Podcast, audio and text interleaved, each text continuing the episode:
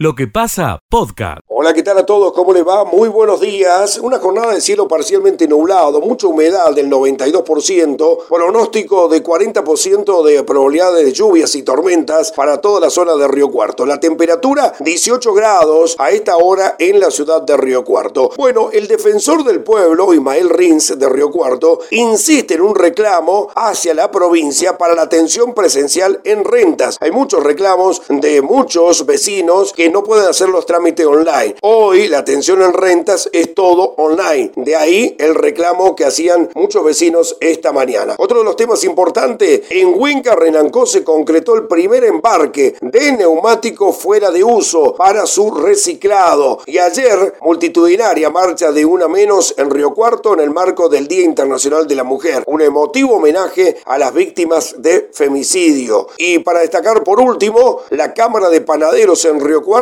sugirió un nuevo aumento del 15% en el pan para que el pan francés se venda 270 pesos el kilo. Desde Radio Río Cuarto, Néstor Gabriel Martela. Buenos días. Muy buenos días. La información desde la ciudad de Oliva. En la jornada de ayer se realizó la concentración y marcha por el Día Internacional de la Mujer Trabajadora y Disidentes. La concentración se llevó a cabo en Plaza del Bicentenario. Al término de la marcha, Mariana Astesano, quien es la presidenta de la Fundación Oliva contra la Violencia de Género, dejaba su mensaje y el comunicado de esta entidad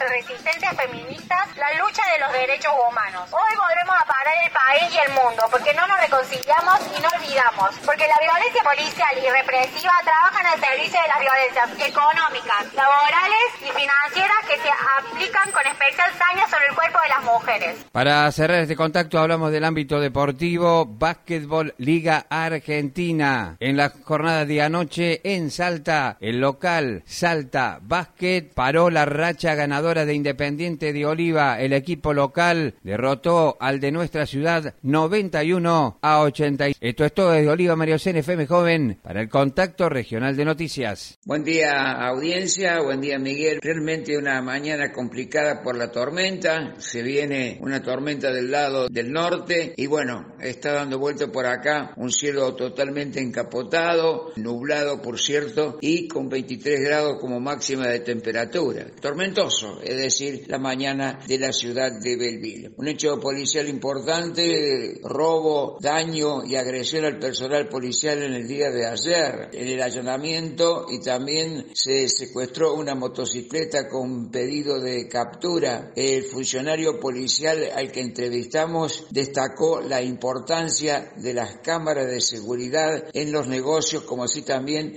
en las inmediaciones. Los vecinos también aportaron filmaciones que pudieron dar con los delincuentes. Mientras tanto, el intendente Carlos Griner presidió el acto de anoche oficial del Día Internacional de la Mujer, destacando y entregando distinciones a 30 de ellas que fueron reconocidas por sus distintas participaciones. Es todo desde la ciudad de Belleville. Escucha lo mejor de lo que pasa. Tegati desde exteriores. Buen día, Alexis, ¿cómo estás? ¿Qué tal, Miguel? Buen día, buen día para vos, para el resto de los compañeros. El saludo para la audiencia. Nublada mañana en la ciudad de Villa María y fresca. Está, está muy agradable para, para poder, para aquellos que tienen que estar en la calle. Eh, se, se, siente fresca la, la, mañana. Información del ámbito policial. Con esto comenzamos porque ayer eh, se informó un accidente fatal que se produjo en Arroyo Algodón. Una mujer de 70 años perdió la vida en un siniestro que tuvo lugar en calle Sargento Cabral en la cuadra del 100. Allí esta persona se conducía en un cuatriciclo, perdió el control de un tumbo, terminó la banquina. Cuando llegaron los bomberos al lugar, la mujer ya estaba sin signos vitales. Eh, fue identificada como Cristina Contreras, esta persona que, insisto, falleció de manera inmediata después de perder el control de su cuatriciclo en el que se conducía. De ahí pasamos a la información de tribunales porque en la jornada de ayer, en horas de la tarde, alrededor de las 15 horas, comenzó a desarrollarse un juicio en los tribunales locales por un intento de femicidio y homicidio. Con jurados populares, Rubén Darío Rurreola está siendo juzgado por intentar asesinar a su pareja, a su hija y al hijastro. Este hecho ocurrió el 10 de mayo de 2020. El imputado llegó esa noche al departamento donde vivían, llegó borracho, intentó, prendió fuego en realidad el departamento donde estaban estas personas. Un vecino les permitió salir del lugar a las víctimas que, bueno, sufrieron algunas lesiones. Rubiol está detenido, sentado en el banquillo de los acusados. El juicio, como decía, comenzó en la tarde de ayer, pasó un cuarto intermedio y va a tener continuidad en la jornada de mañana. Escucha lo mejor de lo que pasa. En lo que pasa llega el especialista del tambo, José Yacheta. Desde la Expo Agro, la voz de todo agro para Radio Villa María. José, por favor, ¿qué está pasando por aquellos lares? ¿Qué tal? ¿Cómo te va, Miguel? Un placer enorme estar en contacto contigo. Estamos efectivamente aquí en la Expo Agro, pasados de agua, porque ha llovido casi, diría, entre 15 y 20 milímetros, eh, y eso está impidiendo que la gente pueda desplazarse con comodidad por las calles. Estamos justo en una rueda de prensa de la compañía NK Semillas, eh, que es, diríamos, para hacerlo rápido y fácil, digamos, una prima hermana de lo que es la compañía Singenta en nuestra zona de Corporiza Agroalianza. Eh, y eh, estamos aquí escuchando un poquito de maíz, de girasol, y hemos seguido recorriendo stand. Hoy cuando nos dejó interregno sin agua, estuvimos en el stand de Piersanti Plataformas, en donde estuvimos hablando con eh, Luciano Permatei del área comercial para ver, Miguel, cómo le fue ayer, tener una evaluación de un primer día y también de novedades de la compañía con base en Noetinger. Y esto es lo que decía. Vamos a hablar con Luciano Permatei del área comercial de Piersanti Plataformas, presente con un amplio stand aquí en el corazón de la Expo Agro. Contame un poquito qué novedades trajeron a, a, la mega muestra que ahora nos estás atacando con un poco de agua. Hola, buenos días. Acá estamos, bueno, exponiendo un poquito varios equipos. Eh, hoy estamos presentando dos equipos, dos mm, eh, variedades nuevas, que uno es un rastrillo recolector y el otro es un draper doble propósito y triple propósito de Piersanti, con el cual uno puede cosechar, puede hilerar hacia el medio y puede hacer hileras hacia los costados. Es una novedad, es algo que hoy no está... ¿Para qué cultivo Piermatei? Principalmente el hilerado es para hacer poroto eh, para ser hilerado de poroto en el norte del país. Pero este cabezal permite hacer corte y trilla normal para soja, trigo, legumbres, todo lo que lleve cosecha de plataforma convencional a Draper. Y eh, la ventaja con este equipo que vos lo podés hacer doble o triple propósito. Como te decía, vos podés cosechar, podés hilerar y podés hacer doble hilera hacia los costados. Entonces, es muy, muy versátil. Ante un productor tiene que tener dos equipos para hacer un trabajo, entonces hoy con un solo equipo ya cubre varias, varias necesidades. Hablamos del qué, hablemos del cómo. ¿Financiación qué hay en ese sentido? Bueno, nosotros tenemos hoy una financiación propia de Piersanti a 360 días con una muy buena tasa. En peso siempre financiamos, en peso es algo importante. Y después tenemos todos los convenios con bancos.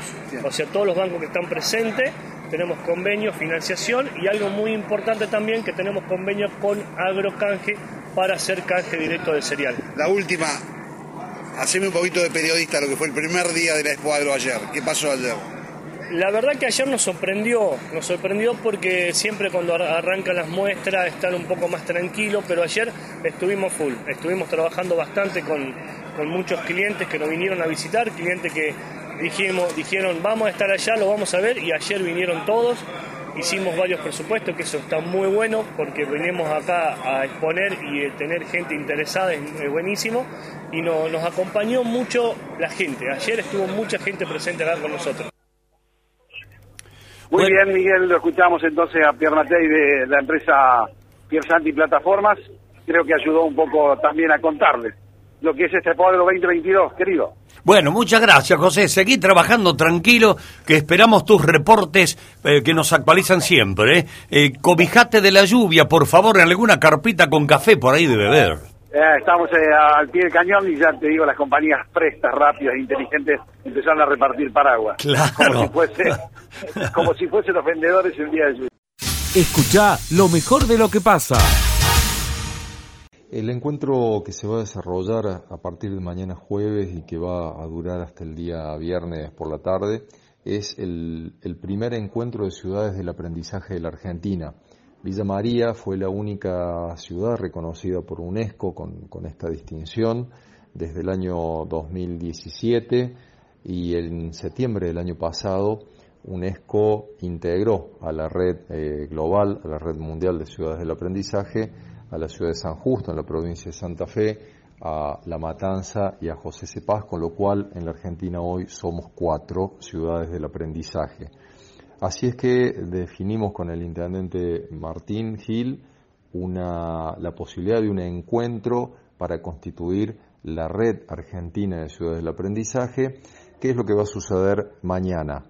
Eh, y en esa ocasión hemos invitado, por supuesto, además de las cuatro ciudades, a alrededor de 50, mm, 60 intendentes de algunas provincias y de nuestra Córdoba eh, y a funcionarios vinculados a las áreas educativas o de aprendizaje en cada uno de esos municipios.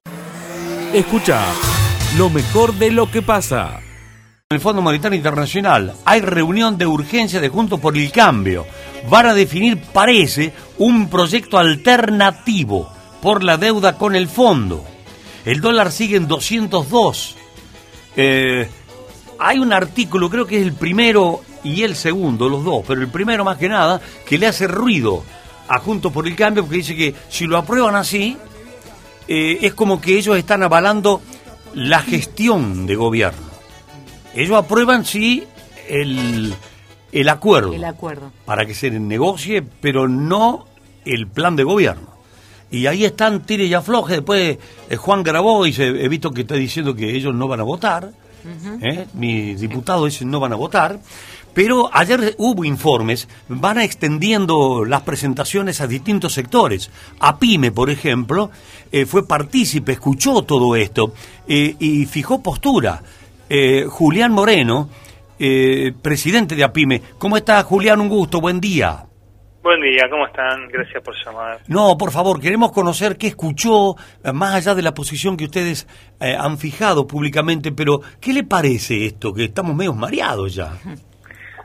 Mira, la, los actores sociales que participamos ayer, en general, obviamente con todos los peros del mundo, entendemos que podemos no estar eh, quizás eh, de acuerdo con, con, el, con el acuerdo, mm. pero lo que está claro es que estamos en contra del default, digamos, las consecuencias económicas que generaría para la sociedad eh, el entrar en cesación de pagos y la inestabilidad económica y política también que generaría esa situación.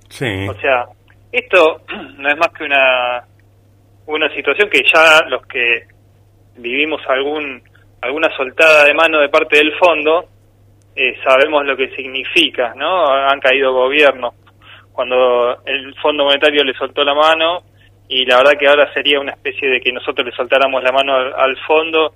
La cuestión es que dejar, se suspendería el flujo de divisas, que es fundamental para el, para el funcionamiento de una economía como la nuestra, y ni que hablar si estamos pensando en crecer, ¿no? Esto detendría todo el proceso y lo peor de todo es que cuando querramos retomar vamos a tener que volver a caer en el fondo. O sea, eh, estamos entre en, una disyuntiva donde no hay opción.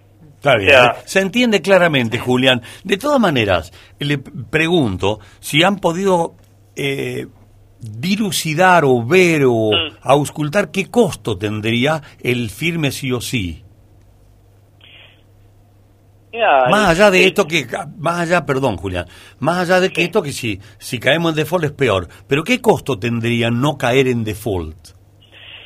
Mira, el acuerdo que, por lo menos como está planteado de lo que nos llega a nuestra información, nos da una sensación de que estuvo bien negociado, que, que permite crecer, cosa que otros acuerdos con el fondo lo tenían vedado, porque parte de los acuerdos con el fondo históricamente generan inflación y generan recesión a la vez, y básicamente lo único que pretenden es que haya un saldo suficiente como para, para devolver el crédito otorgado. Ahora, en esta instancia o en esta en esta negociación, mejor dicho, simplemente eh, exigen que el déficit fiscal baje medio punto, lo cual es posible y además no están no están recetando cómo hacerlo. Y eso es muy importante porque le deja al gobierno el arbitrio de las medidas que, que considere suficiente y no necesariamente van a caer sobre la población. Por ejemplo, eh, ya se dijo 20 veces, ¿no? No hay reformas eh, del sistema tributario, no hay,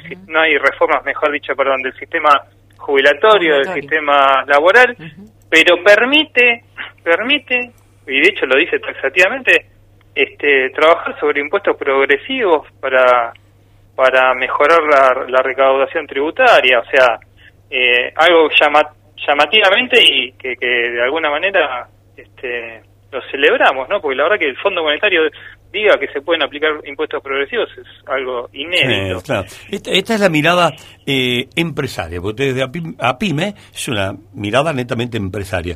Sin meterlo en, la, en lo político, salvo que quiera, Julián, me encanta. bueno, ¿por qué crees que los que se oponen se oponen?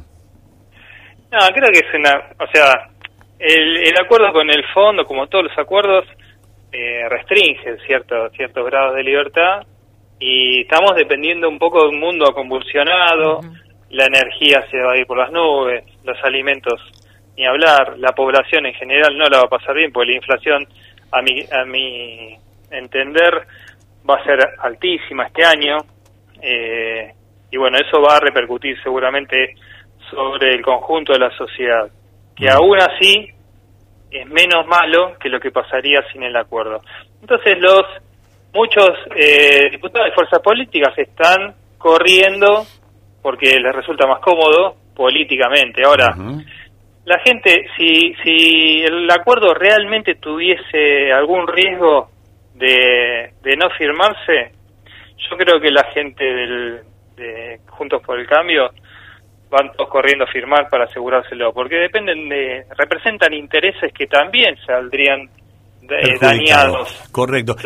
Y, más profundamente lo político, con nombre propio, entonces, ¿por qué la cámpora no? ¿Qué es político o es análisis eh, de costos, de, de beneficio? ¿Por qué la cámpora no? Bueno, yo creo que por ahí tiene un análisis cerrado en función de eh, dos cosas. Primero, hay un posicionamiento dentro de la coalición, entiendo yo, que, que quiere quedar de alguna manera a la izquierda del resto, ¿no? Sabe, sabe claramente que el acuerdo este, no, no va a ser beneficioso, digamos, no vamos a poder sacarle, eh, inflar el pecho por haber firmado. Eh, eso es así, pero bueno, tampoco nadie se hace cargo de las consecuencias de no firmarla, ¿no? Eh, sino el gobierno, el que pierde, este, el que perdería políticamente sea el gobierno. Yo creo que todo tal, el mundo... Tal vez allí esté la conveniencia y la posición del kirchnerismo de que el gobierno pierda, lo mejor es eso. No, no sé, porque yo creo que, eh, un poco lo que te decía antes, yo no le encuentro sentido a, apostar por el default. Eso yo creo que no entra en la cabeza de nadie, ni, del, ni de los de Cambiemos, ni los, ni los de la Cámpora. Entonces hay mucho posicionamiento político, pero con la tranquilidad de que el acuerdo va a salir firmado.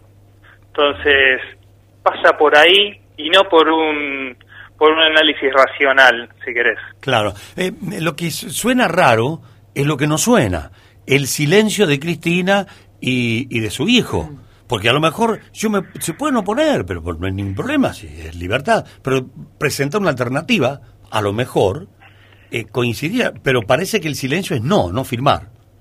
No, bueno, creo que es eso, no, no, no cargar con la responsabilidad eh, de, de las consecuencias de la firma. Eh, no los, no te sabría decir, no estoy en la cabeza de ellos y capaz y tampoco es mi función, ahí yo me estoy excediendo en estos comentarios de, mi rol de dirigente empresario, mm, ¿no? Es muy personal todo esto que te acabo de, plantear. Pero eh, nosotros de alguna manera siempre nos sentimos representados por el gobierno de, Cristina y por lo menos tuvimos tuvimos nuestras mejores etapas como, como empresarios pymes en esa gestión. Entonces, bueno, nos hace también eh, ruido, pero entendemos que hay un equilibrio ahí entre la gobernabilidad, la alianza, el gobierno, la, la, el posicionamiento político, entran muchas variables que nos exceden, te diría. Correcto. Escucha lo mejor de lo que pasa. Teijeiro, que es infectólogo y además asesora al gobierno. La pregunta es, ¿se nos está terminando la pandemia? Con estos números chiquitos que tenemos. Mm. ¿Cómo le va, estimado Ricardo? Gracias por su generosidad de atendernos un minuto. ¿Qué tal? Buenos días. ¿Cómo le va? Bien, bien, con esta curiosidad que hemos planteado. bueno, es difícil hablar de finalización de la pandemia porque nosotros todavía en el mundo tenemos una circulación entre 1.600.000 casos a 1.800.000 casos diarios. Entonces, uno no puede hablar de finalización de pandemia, uno puede decir regionalmente. Nosotros estamos en una situación donde pasamos de 150.000 casos para mitad de enero a tener 6.000 casos ahora, actualmente, diarios. Entonces, una caída brusca, pero que todavía no sabemos si vamos a tener nuevas pequeñas olas. Ah, nunca, nunca más olas como la que tuvimos en enero. Eso seguramente que no, porque ya la magnitud de protección de la población es alta, porque muchos tuvieron contacto con el virus, muchos están vacunados. Pero eso no quiere decir que no podamos tener durante unos meses más todavía esos pequeños picos y valles. ¿no? Claro. Entonces hay que eh, sujetarse a ese concepto, que globalmente la cosa todavía responde a números de pandemia. Regionalmente tal vez no, pero bueno. Seguro. Sí. Y globalmente también tenemos que decir que eh, la cantidad de vacunados completo con dos dosis mm. está menos del 60%. Y los que dieron refuerzo en el mundo es menos del 20%. Entonces cuando hablamos de global tenemos una diferencia en número muy importante. Correcto. Eh, hablando de dosis, ¿usted cree que la cuarta la cuarta dosis eh, ya eh, es definitiva? Es decir, ¿se va a colocar la cuarta dosis? A ver, primero, tenemos que definir por qué. Hay una cuarta dosis que ya se está dando. Todos aquellos que recibieron, los adultos mayores de 50 años, mm. dos dosis de Sinopharm y una tercera dosis, ellos es el calendario primario entonces, en ellos reciben una cuarta dosis a los cuatro meses de la última como refuerzo, pero es una cuarta dosis, eso para no confundirnos. Todos aquellos inmunosuprimidos, personal de salud o que tenga vulnerabilidad por enfermedades graves, también van a recibir una cuarta dosis. Y después está definir el resto de la población si es necesario o no y va a depender mucho de cómo esté circulando el virus en el país. Correcto. Eh, eh, Ricardo, las dosis de Sputnik todavía están haciendo efecto. ¿Hay, ¿Es el tiempo, la ventana de efecto? Sí, sí. Igual de todas maneras, todos aquellos que recibieron dosis de Sputnik, dos dosis, han recibido un refuerzo a los cuatro meses. No, pasa que voy para otro lado con la pregunta y yo se la planteo mal. Eh, la, la, la, la, repregunto, la replanteo. Eh, ¿Hasta cuándo dura la dosis, el efecto de la dosis del Sputnik? Eh, nadie sabe a ah. ciencia cierta ah. cuánto dura. ¿Por qué? Porque nosotros medimos una parte de la inmunidad, que son los anticuerpos circulantes. Ahora, hay una parte de inmunidad que es muy importante, que es la memoria inmunológica. Y eso todavía no tenemos capacidad para definirlo. Entonces, nosotros creemos que dura más tiempo de las recomendaciones. Ahora, como hemos visto que en aquellos pacientes que tenían dos dosis solas, cuando las nuevas variantes como Omicron empezaron a circular, se enfermaran, ahí apareció la recomendación de hacer el refuerzo. Claro. Escucha lo mejor de lo que pasa. La columna de Martín Alanis. El pasado lunes, Miguel, hubo una reunión importante, esperada, porque estaban distanciados de hace un buen tiempo. Hablamos del expresidente Mauricio Macri y el actual senador nacional Luis Juez. Recordemos que Macri el año pasado había poseado la candidatura de Santos, se había mostrado alejado de Luis Juez. Y el pasado lunes hubo un encuentro entre estos dos dirigentes y además el intendente de Río Tercero, Bien. Marcos Ferrer, quien fue de los tres el único que es, de los dos en realidad, que se sacó foto con Macri. Juez no se sacó foto con Macri, pero sí lo hizo Ferrer y lo publicó en sus redes sociales. ¿Qué le llevaron Juez y Ferrer a Macri? Números. Porque dice que los ingenieros se manejan con números directamente. Sí, sí. Y fórmulas. Y fórmulas. Y nada más. Sacar cuentas y es lo que da. Bueno, esta encuesta de CB Consultora, una encuesta del último mes, lo ubica a Juez como el dirigente de la oposición en Córdoba con más intención de votos para la elección a gobernador. Muy superior a Rodrigo de Loredo, que fue el compañero de fórmula el año pasado y que también se rumorea que el radicalismo lo quiere lanzar a la gobernación. Muy superior también a Mario Negri y al propio Gustavo Santos. Pero vamos a ponerlo en números, directamente. A ver. Esta consultora CB midió a juez con un 23% de votantes que dicen lo voto seguro. 23%. Y un 33% que dice lo podría votar. Entre los dos estamos hablando de un 55%, 56%. Sí. Si al podría votar, perdóname. Sí. Lo cortás a la mitad, que es un 33. Digo, porque lo podría votar, eh, tomemos un 16. Sí. ¿Cuánto sería el total? Sería- 16 más el, el otro primero. Y 30 y, eh, 23. 23 más 16 sigue 30 siendo un buen número. 38, 39 puntos. Eh, altísimo. eh, eh. Bueno. Y un 14% que no sabe y no contesta respecto a Luis Juez. Y lo comparemos con los otros candidatos. Por ejemplo, Gustavo Santos, el hombre que quiere Macri aquí en Córdoba, lo vota seguro un 3%. Y podría votarlo un 11%. Y un 47% que no lo conoce.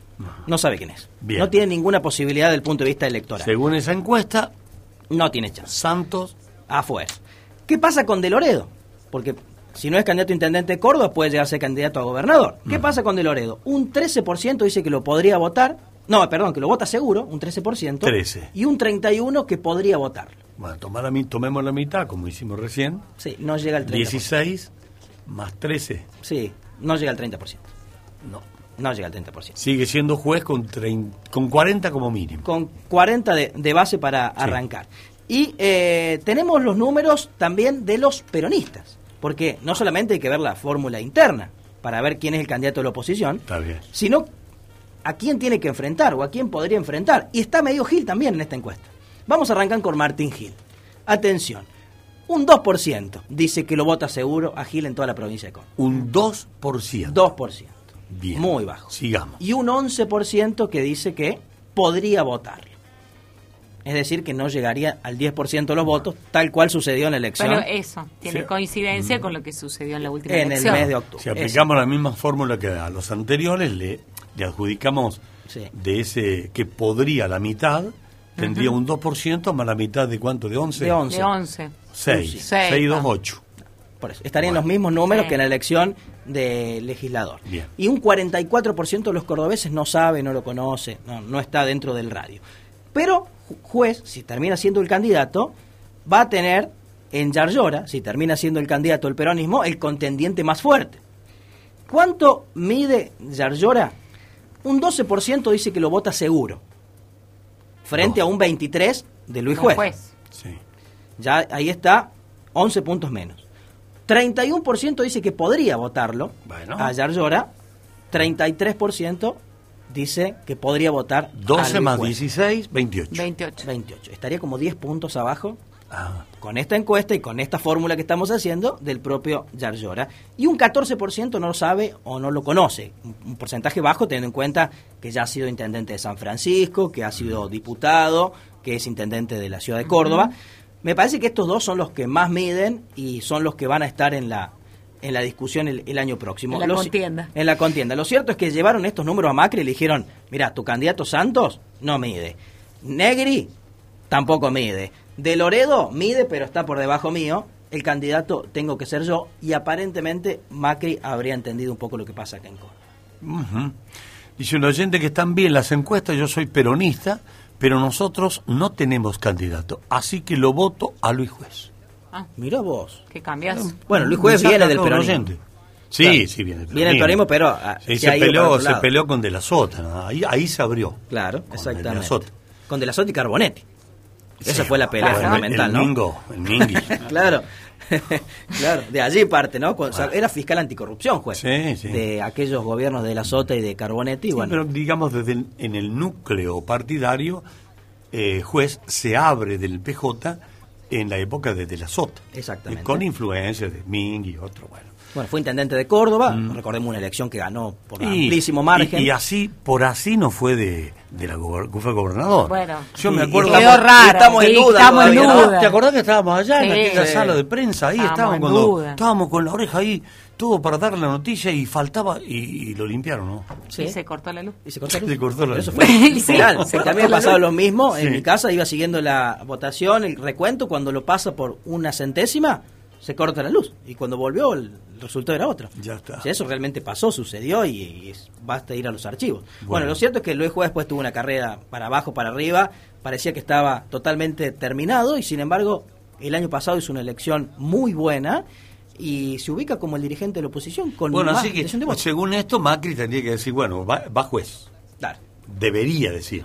Sí, y ahora, pero eso depende solo de Macri esto, Miguel, ahora. Sí, Porque claro. ahora está Rodríguez Larreta, está Patricia Bullrich. Bullrich, están los radicales como Gerardo Morales, digamos, ah, es otra negociación y falta mucho tiempo y no tanto, pero lo cierto es que juez, ¿cuál es el arma principal? Porque no tiene estructura partidaria, juez, no tiene estructura partidaria, pero sí tiene buena imagen entre los cordobeses y tiene los votos. ¿no? Che, mira, afirmando eso, otro mensaje gente dice, "Mm, no hay otro como Luis Juez, sin duda. No dice de qué partido es, ¿no? Pero bueno, eh, tiene mensaje los oyentes que están escuchando. Bueno. Este, ¿Viste cuando hablas de números? Acá hay uno que dice buen día. Canta la justa, dice. O cantar la justa. ¿Qué dice? No, me parece que viene Canta. por... Ah, canta. Canta la justa. Canta la justa, que el juez te canta la Te justa. canta la justa. Mira vos. Mira, mira, también se refleja acá. Hola, buen día, lee ese. Pregunten en Córdoba cómo le fue con juez de intendente, malísimo. Bueno, Sí, le fue mal. Sí, claramente le fue mal. Cuando fue Sí. intendente de Córdoba le fue mal. Fue en esos cuatro años le, le fue mal, no le fue bien. Pero igualmente él fue candidato a gobernador después de esa eh, intendencia y casi que ganó, digamos, Sí, o sí. le pegó en el palo, ¿no? Exactamente. yo lo voto a juez, dice otro oyente. Hola Miguel, ¿sabes cuál? Bueno, yo lo voto a juez, dice. Eh. Otro. Bueno, mira, ahí tenés, o sea, están en- la- lo que dicen algunos oyentes acá está en línea con esos números que venís a mostrar. Y lo que viene diciendo la oposición es que luego de muchos años en Córdoba no estará ni de la Sota, que ha fallecido, ni Schiaretti, que no Claro. puede ser más candidato a, a Pequeño gobernador. detalle. Los, los dos principales Los actores. popes Miguel. no están. Entonces, Y acólitos hay a, a montones. Sí, e- el que más hoy aparece como posible candidato, de hecho se ha reunido ya con Schiaretti, me parece que van a trabajar en ese sentido, es el intendente de Córdoba Capital, eh, Martín Zarzora. Hay otros que pueden ser, sí, puede suceder. Se habla de Natalia de la Sota también Ah, como pero- posible, Claro. o como vicegobernadora. Digamos, el peronismo se va a reacomodar seguramente en este año. Pero me parece que en los números todavía le está costando un poquito llegar a, a lo que están Ah. mostrando juez, ¿no? Por lo menos en la previa. ¿no?